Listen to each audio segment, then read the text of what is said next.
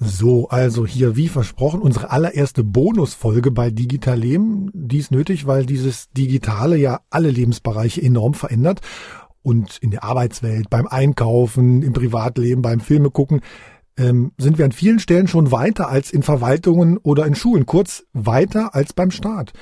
Und ich glaube auch deshalb entstand äh, dieses Grummeln in der digitalen Zivilgesellschaft Sachsen-Anhalts mit Blick auf andere Bundesländer, auf andere Staaten und auf unsere Republik und auf die Zukunft dieses Landes hier. Ne? Und die Zukunft, das hören wir immer wieder, sind natürlich die jungen Menschen. Auch sie sehen im Zweifelsfall jetzt schon an den Schulen, wie das digitale Leben außerhalb von Schulen ist und wie es eben mitunter an manchen Schulen, naja, hinterherhinkt. Dieses äh, Digitale ist eine Haltung, eine Generationaufgabe, habe ich aus dem Twitter-Space mit euch neulich mitgenommen. Und dazu passt wirklich wunderbar ein Gespräch, das ich mit Gunter Dück geführt habe. Das war zwar schon Ende 2020 und irgendwie hat es nie so richtig in eine Podcast-Folge im vergangenen Jahr gepasst, aber jetzt passt super, finde ich weil äh, Gunter Dück auch die ganz großen Fragen stellt und eben sozusagen bei Schule und Bildung anfängt. Finde ich super große Fragen, habt ihr vielleicht schon mitge äh, mitbekommen. Ähm, wie findet ihr das? Schickt mir gern irgendwie eure, eure Eindrücke aus dem Gespräch oder Fragen, die ihr noch habt oder Themen, über die wir sprechen sollen. Wir freuen uns auf E-Mails an äh, digitalleben.mdr.de oder auch über Sprachnachrichten an die Messenger. Die Messenger-Daten und alles findet ihr in den Show Notes. Kurz zu Gunter Dück. Er ist 1951 geboren, wohnt in der Nähe von Heidelberg, hat Mathe und BWL studiert, war Professor für Mathe an der Uni in Bielefeld. 87 ist er zu IBM gewechselt und war bis 2011 Chief Technology Officer bei IBM Deutschland. Er hat einige Bücher geschrieben. Das aktuellste heißt Heute schon einen Prozess optimiert. Das Management frisst seine Mitarbeiter von 2020. Und der E-Book-Roman Die Euphonomikon-Enthüllungen, ein Homöopathie-Weltuntergangskrimi, ist äh, 2021 erschienen. Eigene Website hat er natürlich auch. Er hält außerdem viele Vorträge. Links zu ihm auch in den Shownotes. Und jetzt ein paar schlaue Minuten bei Digital Leben. Viel Spaß. Digital Leben. Ein Podcast von MDR Sachsen-Anhalt.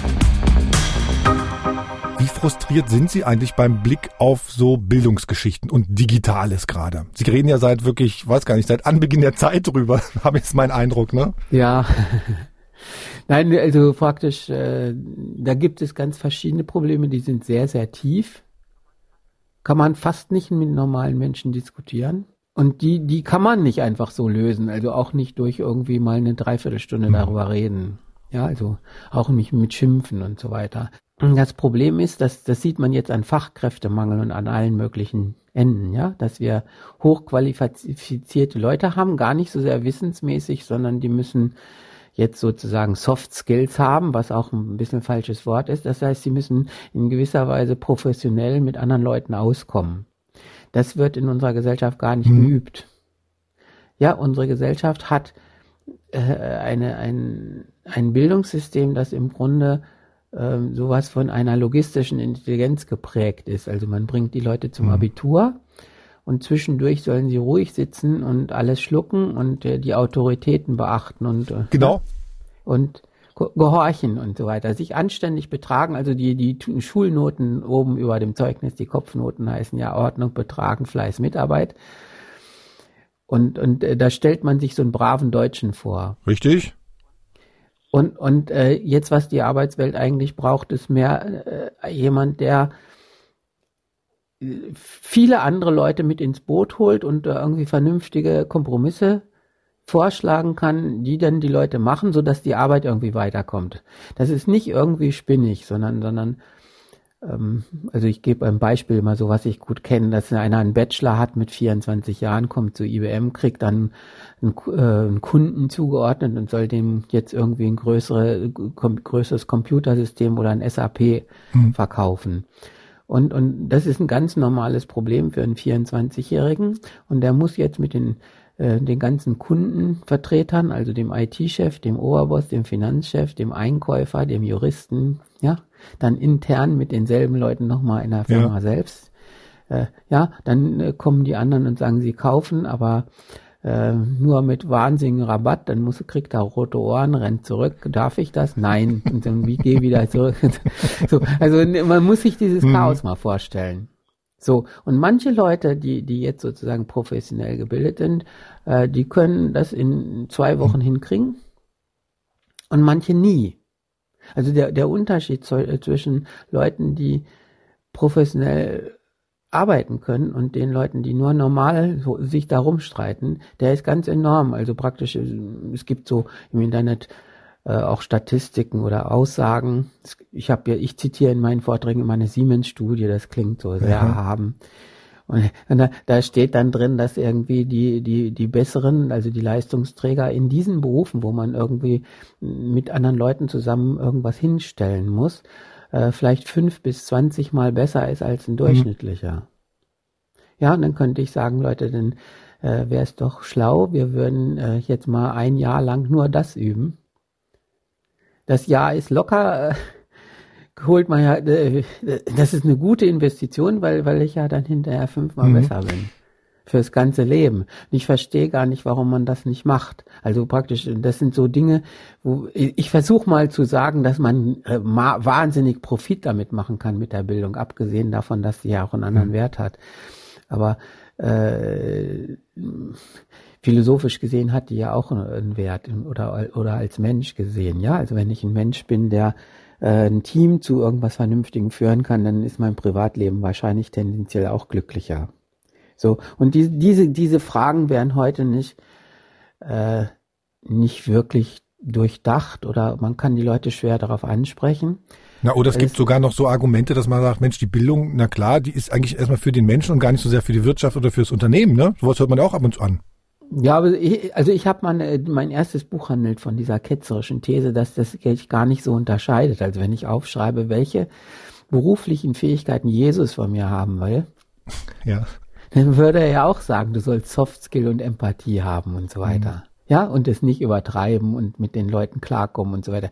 So sehr unterschiedlich ist das gar nicht. Also wenn man, wenn man einfach so die hypothetischen Firmen von, von, von Jesus, von, sagen wir, irgendwie Platon nehmen würde und, und äh, von, von dann eben so einem gierigen Chef XY, ja. äh, dann würde sich das gar nicht so sehr unterscheiden. Aber man macht in der Sache nichts. Ja, ich habe gestern, das, ich habe gestern hm? gerade vorgetragen über Platons Erkenntnis, äh, vier We Wege äh, des Denkens, also dass die höchste Stufe ist Einsicht in die ganze Sache, also systemisches Denken. Die hm. zweite Stufe ist Analyse, also logisches Schließen, dass da eine Marktlücke ist oder sowas. Eine dritte Stufe ist, dass man eine Meinung hat. Mhm. Die ist meistens sehr, sehr fest im Körper verankert, also aus eigener Erfahrung. Also ja? Und die vierte ist, ich glaube irgendeinem Trump, der das sagt. So. Und, und äh, praktisch das Bildungssystem ist auf diesen unteren Stufen, also man hat eine Meinung.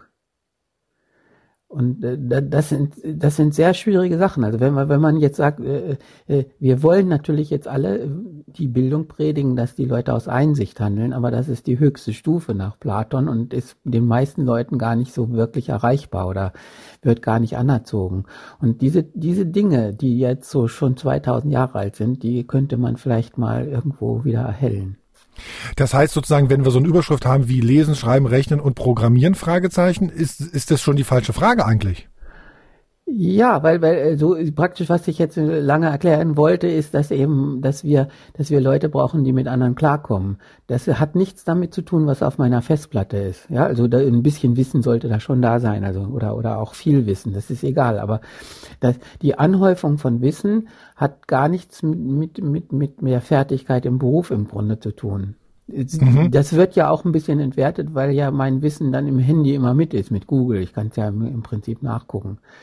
Und, und die äh, praktisch diese anderen Fähigkeiten äh, werden äh, jetzt mehr gebraucht. Das liegt daran, dass die Digitalisierung quasi das, was ein braver Mensch aus der Schule kann, das kann der Computer auch. Ich kann dem Computer beibringen, dass er sich gut benimmt, fleißig ist, ja, Mitarbeit. Genau. Die, Kopf, also, die Kopfnoten kriegt der Computer gut ja, hin. Ja, ne? und äh, ich meine, unser Bildungssystem ist jetzt so, so von, von Preußen, hm. Äh, von, von Humboldt quasi geprägt, äh, dann nochmal in den 60er Jahren überarbeitet worden, dass es mehr wissenschaftlich ist, also auf ein Unistudium vorbereitet, aber im Grunde geht es um das Füllen der Festplatte. Und die Digitalisierung macht sozusagen eine Revolution in der Weise, äh, wie Menschen gebraucht werden.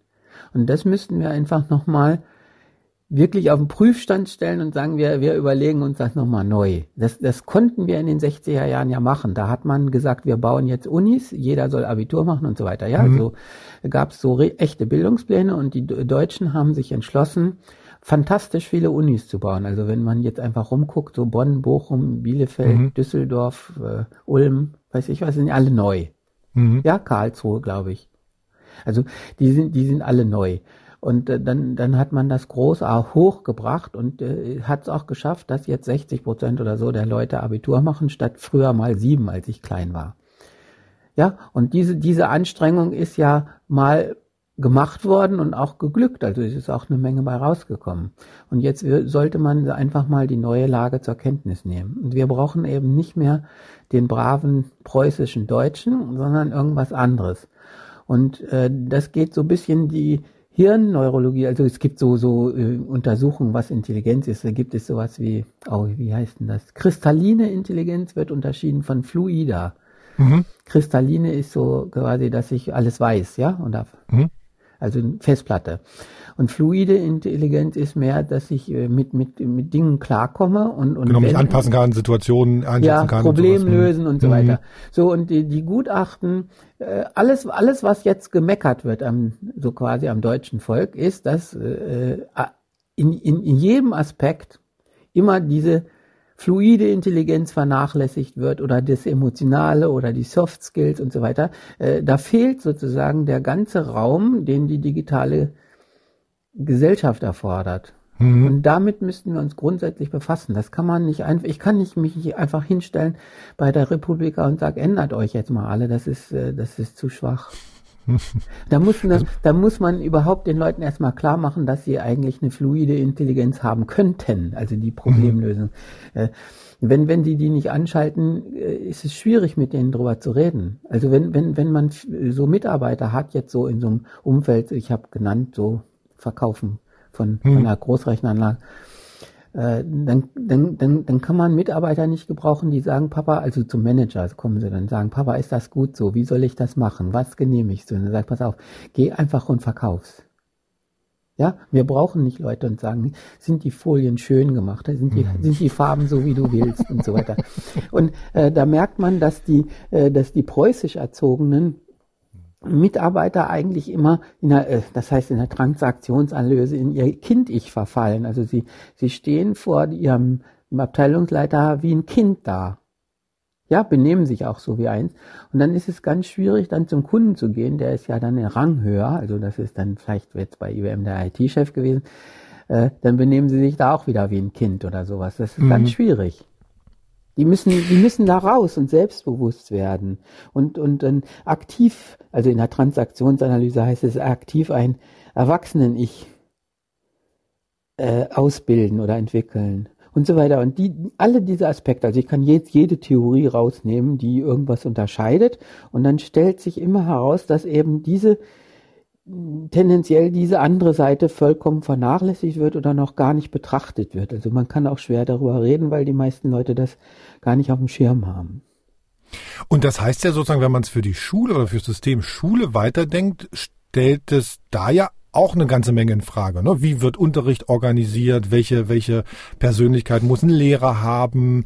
Äh, was, was, was bringen Noten eigentlich? Da passiert ja so ganz viel dann. Ja, natürlich. Ich meine, die jetzt praktisch, da, gibt zum Beispiel den Notenstreit, also soll man Noten, manche lehnen das ab.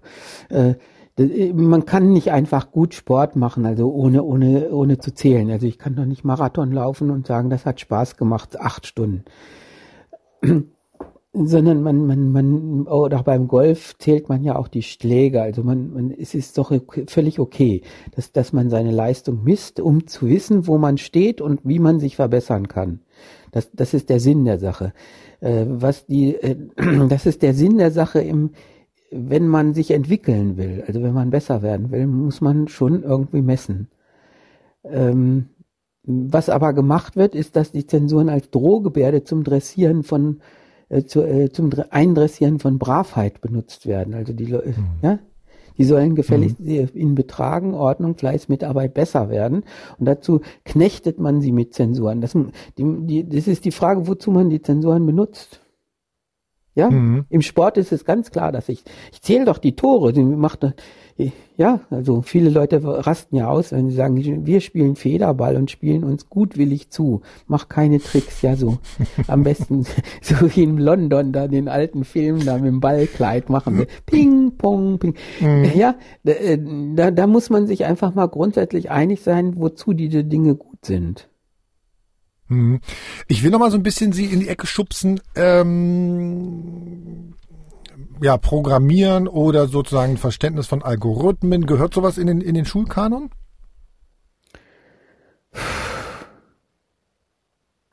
Ich meine, man kann ein bisschen programmieren. Also wenn man, ich, ich habe ja programmieren lernen müssen, sozusagen da, schon in den 60er Jahren, so mit, mit Lochkarten. Und dann hatten wir ja. auch den ersten Apple 3e, glaube ich, hieß der in der Uni, der war beklagenswert langsam.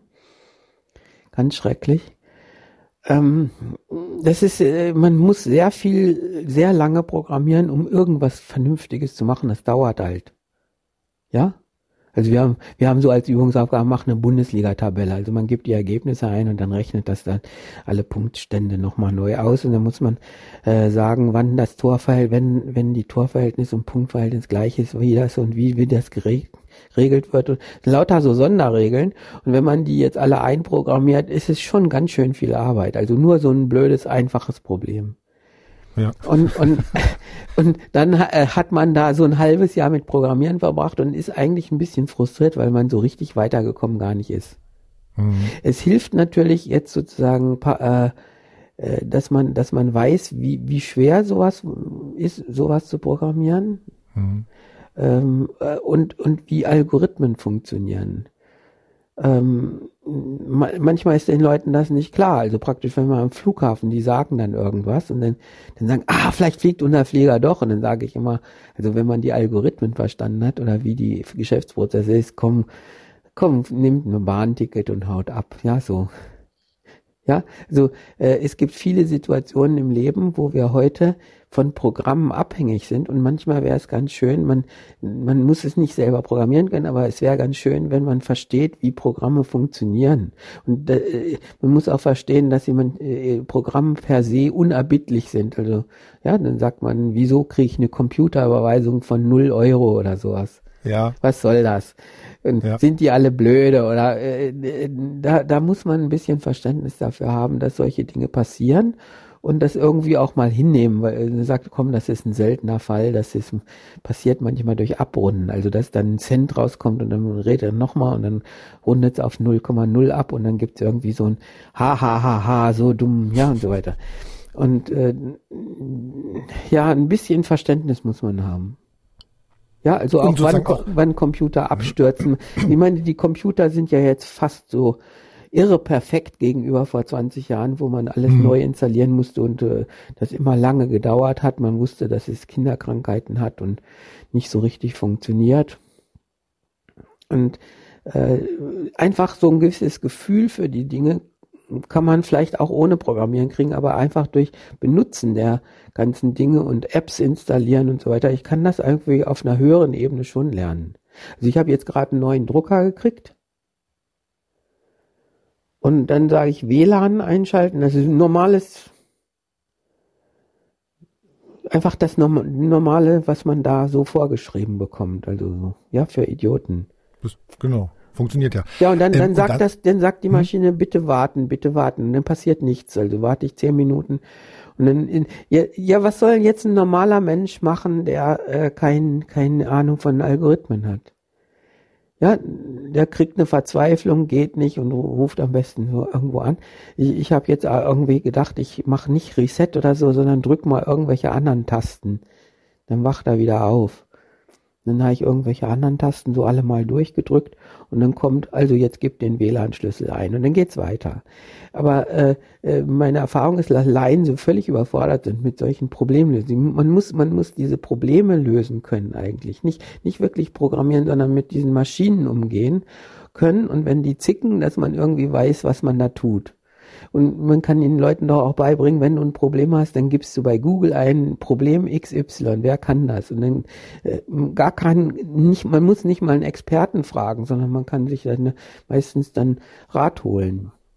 Ja. Oder ein YouTube-Video. Das kann man alles genau. üben. Also wie löse ich ein Problem, wenn eins aufgetreten ist mit, mit der IT? Das finde ich schon viel wichtiger. Was ja bei der Schule auch immer gerade aufploppt, Entschuldigung, bei, bei, beim Thema Schule, was beim Thema Schule auch immer gerade aufploppt, ist ja das Stichwort Medienkompetenz. Ich kann da ja so herzlich wenig oft mit anfangen. Wie, wie, wie sehen Sie das? Weiß auch nicht, was Sie damit meinen. Also, nein, ich meine, da wird ja wahrscheinlich im Unterricht gesagt, dass es Facebook gibt und Google und dann werden, äh, reiten sie auf ihrem Lieblingssteckenpferd rum, dann den Schülern die Gefahren beizubringen. Hm. Ja? Äh, jetzt so, jetzt meine Kinder sind jetzt schon über 30, aber die haben dann bei Facebook auch angefangen, die haben dann alle nur ihre Anfangsbuchstaben. Die sind ja. bei Facebook, die sind gar nicht bei äh, die sind gar nicht mit Klarnamen da drunter oder sowas, mhm, ja, und so mhm, weiter und so mhm. weiter. Und dann, die, die wissen schon, was sie da tun. Ja? Und also was, äh, was, die, was, die Lehrer ja. kommen dann so offiziell oder so, lasst lieber die Finger davon und haben seltsame äh, ja. Ansprüche.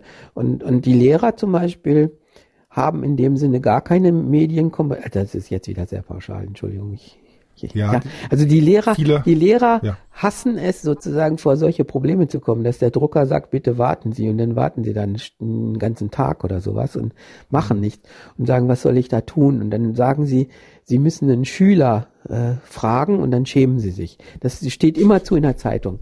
Der, die Medienkompetenz für auch für Lehrer bedeutet verdammt nochmal, dass ich das Problem löse.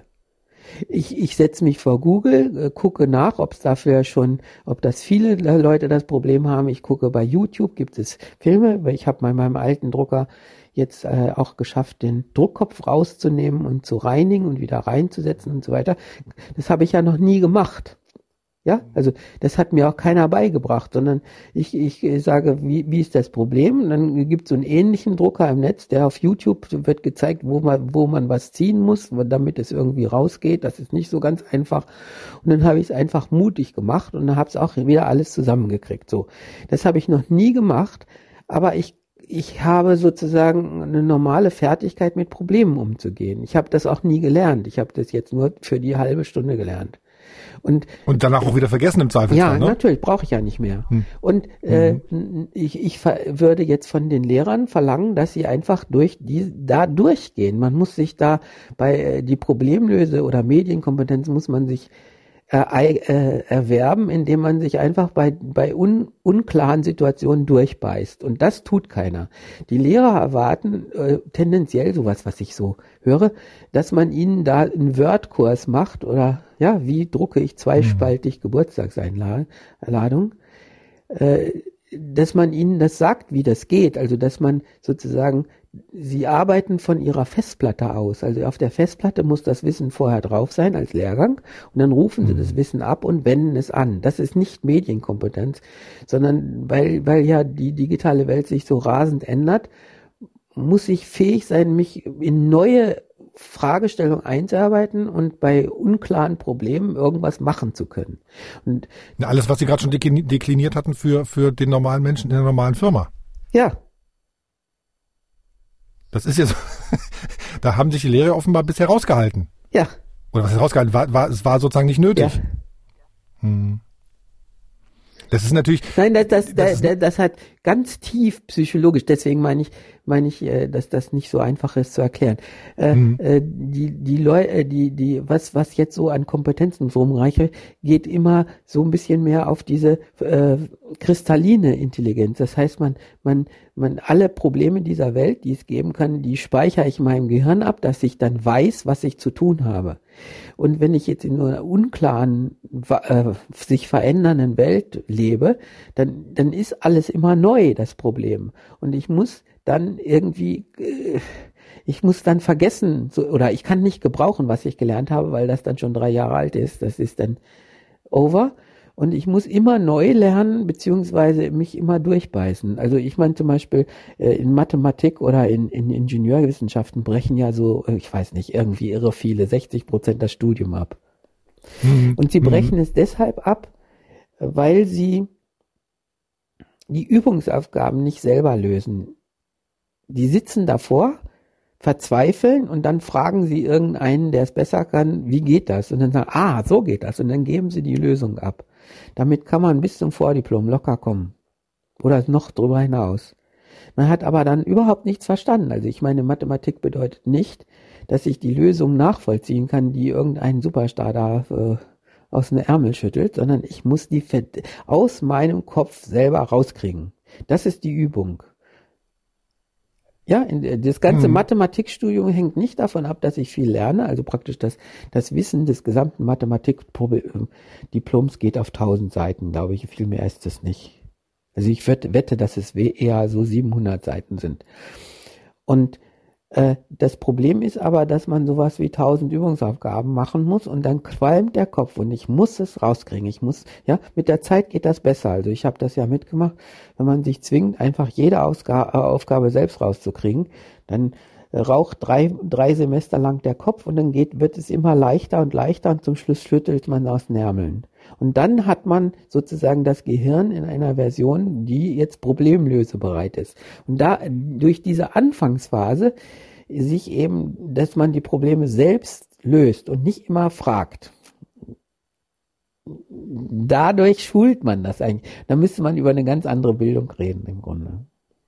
Genau. Ähm, ich ich habe auch noch so, so, so andere so ein anderes Gedanken, der mir so im Kopf fehlt. Meine meine Kinder ähm, Woran es denen oft fehlt, na, die können natürlich das Internet und alles super bedienen und die können im Zweifelsfall auch ein Problem irgendwie beschreiben und das bei Google dann eingeben. Ich glaube, was grundsätzlich auch ein bisschen kurz kommt in Schulen oder meinetwegen auch in Universitäten, ist sowas wie die ganzen Geschäftsmodelle von Firmen im mhm. Internet das die zu verstehen und auch zu verstehen, wer hat da welche Interessen und warum kann ich eigentlich Google irgendwie kostenlos bedienen und wieso funktioniert YouTube so, wie es funktioniert. Also ich finde, sowas kommt grundsätzlich auch viel zu kurz, weil das, also das ist ja eine, das ist ja eine grundlegende Kritik am, am, am System und die findet ja nirgendwo statt. Ja, man muss ja, man muss ja nicht gleich kritisieren, man kann ja einfach verstehen. Hm. Ja? Also Google finanziert sich über Werbung, was man zehn Jahre lang verlacht hat. So bis 2010. Und dann fangen sie an, Daten sind das Erdöl des 21. Jahrhunderts und jetzt gibt es alle möglichen Räuberpistolen, was Google mit meinen Daten macht. Ich habe das ja in meinem Buch Flach sind mal äh, so ein Kapitel aufgezählt. Das interessiert die Leute aber dann auch nicht so richtig.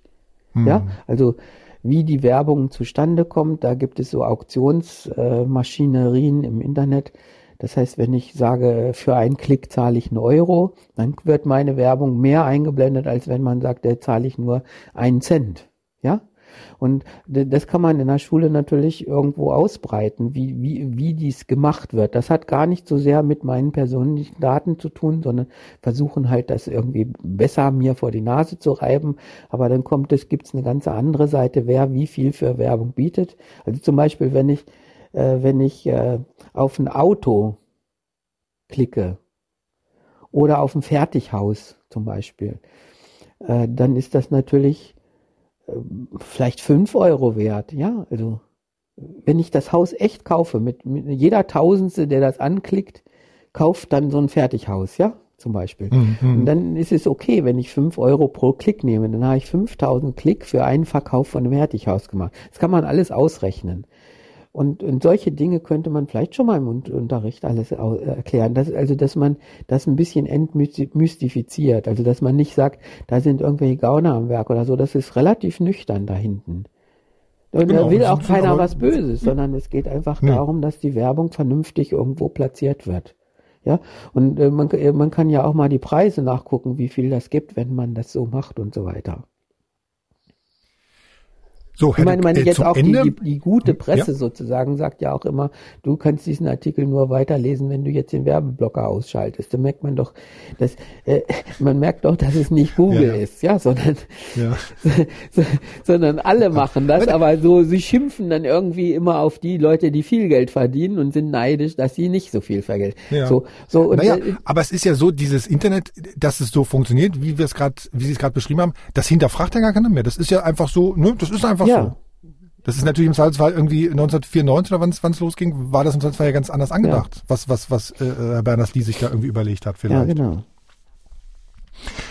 Ähm, zum Schluss, äh, natürlich der übliche Spruch, äh, wir lernen nicht für die Schule, sondern fürs Leben. Ähm, Das ist, äh, kennen wir. kon- Ja, Das ist eine Satire aus Rom. Es wird äh, falsch zitiert, gell? wie gehört's Was? richtig? Wie gehört's richtig? Das ist gemeint worden, ich, also ich kann es nicht außer. Äh, Okay, das, also- das, also- es, geht, es geht um eine hässliche Bemerkung über dumme Leute, die da so so so äh, im Fitnesscenter damals also waren, also die ihre Muskeln stärken, aber im Grunde Mhm. dumm sind. So, und da schreit er, da sagt man so, äh, da ist irgendein Spruch dabei. Ich weiß nicht, das hat, hat, hat irgendeine Konnotation. Aber sagen wir gut, wir lernen fürs Leben. Ja, also aber, aber, aber das, das ist eben, das ist genau der, der, der Spruch, den ich jetzt schon ein paar Mal kommentiert habe, äh, dass man, dass man eigentlich lernt, um weiterzukommen und nicht um diese dämlichen Zensuren hinzukriegen. Also da, das geht wieder auf die Zensuren zurück. Ich will die, ich will eine gute Zensur, weil das irgendwie ein Indikator ist, dass ich für Leben, fürs Leben viel getan habe. Und dann muss ich auch dann zufrieden sein, dass ich dafür viel getan habe. Und wenn, wenn ich vielleicht äh, schlechte Zensuren habe, dann muss ich sagen, ich lasse irgendwo was schleifen und das wird irgendwann schwieriger. Ähm, natürlich, also die Leute müssten mehr, ja, da müsste man im Grunde auch ein bisschen predigen. Äh, man sieht doch an den Statistiken, dass die bildungsfernen Kinder äh, viel weniger Chancen haben, weil diese Fragen nicht so richtig diskutiert werden wenn man, wenn man eine, eine richtig gute Erziehung hat, dann macht die das natürlich zum Thema und dann haben die Leute auch viel mehr Lust oder sind mehr motiviert, jetzt irgendwie fürs Mhm. Leben zu lernen und verstehen auch, dass es nur für das Leben ist. Äh, Das wird viel zu wenig äh, diskutiert. In, in gewisser Weise. Ich habe neulich auch das Buch von, von Edward Snowden gelesen, dieses Permanent Record, wo er so ein bisschen in seine Memoiren schreibt und dann irgendwie ganz am Anfang auch erzählt, wie er in der Schule war und dann irgendwann angefangen hat, Mensch, ich muss mal gucken, wie ich mit möglichst wenig Aufwand hier durch diese Schule komme und sich dann wirklich ausgerechnet, Moment, wenn ich hier 80 Prozent nur schaffe, reicht mir das Ja. total für eine vier. Wenn ich irgendwie meine Hausaufgaben irgendwie nur alle zwei Wochen abgebe, ist das doch wunderbar. Also der hat sozusagen das System Schule da an der Stelle äh, schon gehackt, das fand ich ganz spannend. Ja, aber der, Worauf der ich hinaus hat wollte. natürlich dann auch Ja? ein Hobby und ist super äh, klasse auf einem. Natürlich. Nein, Ja, man muss jetzt klar. gucken, ob das äh, sozusagen fürs Leben reicht. Ich kann natürlich sagen, ähm, äh, dann vernachlässige ich das andere oder sowas. Äh, Hm. Das deutsche Konzept ist, ich soll am besten eins plus in allen Fächern sein. Das ist ja nicht der Punkt, sondern ich soll für mein Leben einen Plan haben und das besonders gut können, was ich dann wirklich, was mich erfüllt. Das ist eine, ja, ich habe mal, äh, wir, ich bin in einer Jury für die Hochbegabtenstiftung, Deutsche Studienstiftung lange gewesen. Und da muss man auch immer gucken, dass die Leute breiten gebildet sind und so weiter und einen gesellschaftlichen äh, so, so eine gesellschaftliche Initiative ausbreiten und so. Da werden ganz viele Kriterien ausgebreitet. Da hatten wir mal so eine lustige Geschichte, ein Student, ich glaube aus Ulm, da hat der Rektor oder irgendwer geschrieben, das ist der beste Student, den sie jemals an der Universität hatten in Mathe. Und der hat im Lebenslauf geschrieben, äh, er weiß, dass er jetzt breiten gebildet und sonst was sein muss. Das versteht er auch. Und er findet das auch gut. Und er findet äh, äh, politische Betätigung und so weiter, findet er auch gut. Aber Mathe ist so viel schöner, also mehrere Stufen als überhaupt alles andere, dass er zwar das andere auch liebt, aber nicht macht er sieht nicht ein, dass er sich sein Leben versauen lässt durch irgendwas, was er viertklassig findet. Und Mathe ist einfach total schön und er macht nur Mathe. Und dazu stehe ich mit meinem Namen so ungefähr. Das war dann im Ausschuss total witzig, weil er die Kriterien alle reißt. Und dann haben wir, äh, ich hab's aber, äh, ich habe gesagt, komm jetzt lass, lass mal die Kirche im Dorf und wir, er kriegt jetzt ein Stipendium und fertig. Ja, er hat's ja, hat's ja verstanden dann offenbar auch. Nein, ja? nein, ja, das ist, das ist das, äh, da- das sagt man ja immer bei, das predige ich immer bei, wenn man sagt, man soll Vorschriften einhalten oder auch nicht einhalten und mal um Entschuldigung bitten und so weiter. Ähm, man muss die Gesetze nicht unbedingt einhalten, aber man muss sie unbedingt ehren.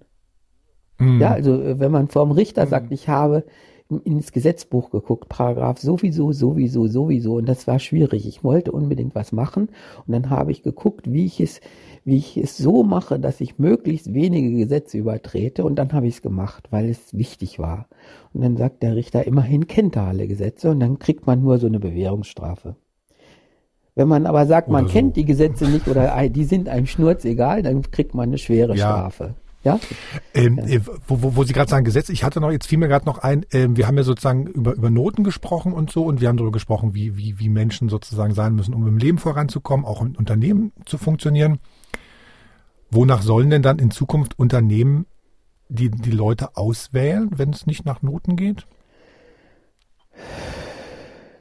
Ich meine, die, ja, es gibt doch Interviews, man sieht das. Also ich habe jetzt ganz viele Interviews geführt, also für so jeden Monat eins für 25 Jahre für die Studienstiftung. Und dann habe ich auch viele Bewerber interviewt bei, bei IBM.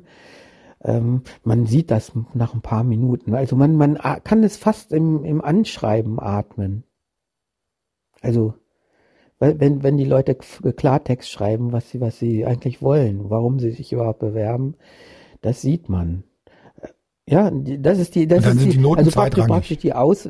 Ja, wir haben, ich habe mal ein Seminar gemacht, das war unheimlich gut. Also ich kann das weiterempfehlen.